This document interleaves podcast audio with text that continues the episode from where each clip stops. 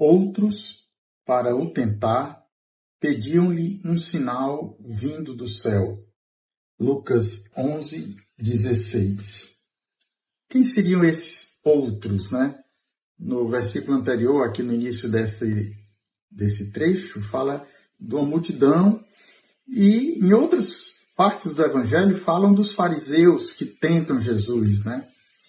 Mas aqui, né, aí a gente pode dar essa interpretação também, né, porque no, na tentação de Jesus lá no deserto, o diabo tentou Jesus pedindo que ele transformasse a pedra em pão, né? Depois dos 40 dias, Jesus teve fome e o diabo tentou.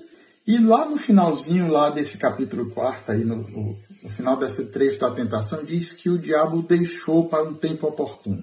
Então, não é diretamente chamando é, o diabo ali, nesse trecho, não diz que era diabo, Jesus estava expulsando um demônio e estava acusando Jesus de ser por Belzebu, o príncipe dos demônios, que ele estava expulsando o demônio.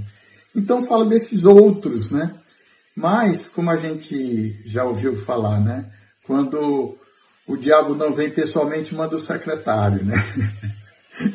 então a gente pode às vezes ser instrumento né, do demônio, do, da ação do maligno, né, na vida de outras pessoas, né? Claro que nem sempre a gente pode atribuir tudo ao demônio, né?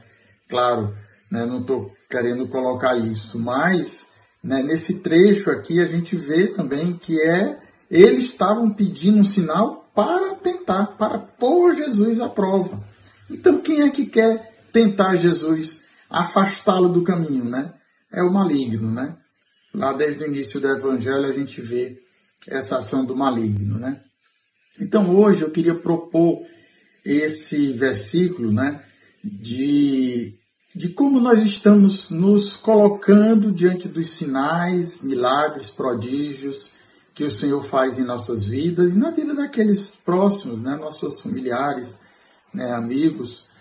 A gente sabe, né, já leu na internet, já viu muitos sinais, né, os milagres eucarísticos, os, os milagres dos santuários marianos, são tantos sinais que se você não recebeu um sinal na sua vida especialmente, ou não conhece na vida de outras pessoas, né, me desculpe, mas é, é muita cegueira, né? A gente sabe que, que Deus tem realizado, continua realizando os sinais, né? As curas, os prodígios.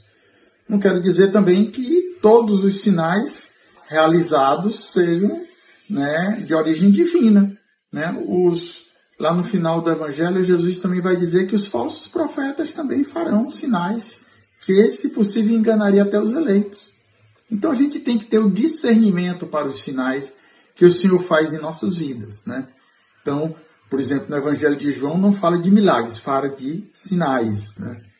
No Evangelho de ontem, na cura, na, na transformação da água em vinho, do milagre das bodas de Caná, diz que os seus discípulos, né, creram nele depois deste primeiro sinal. Foi o primeiro dos sinais, né? E aí João vai listar também os sete sinais do seu evangelho, né? O livro dos sinais. Então, voltando então para o versículo de hoje, né? Este sinal que eles pediam, né?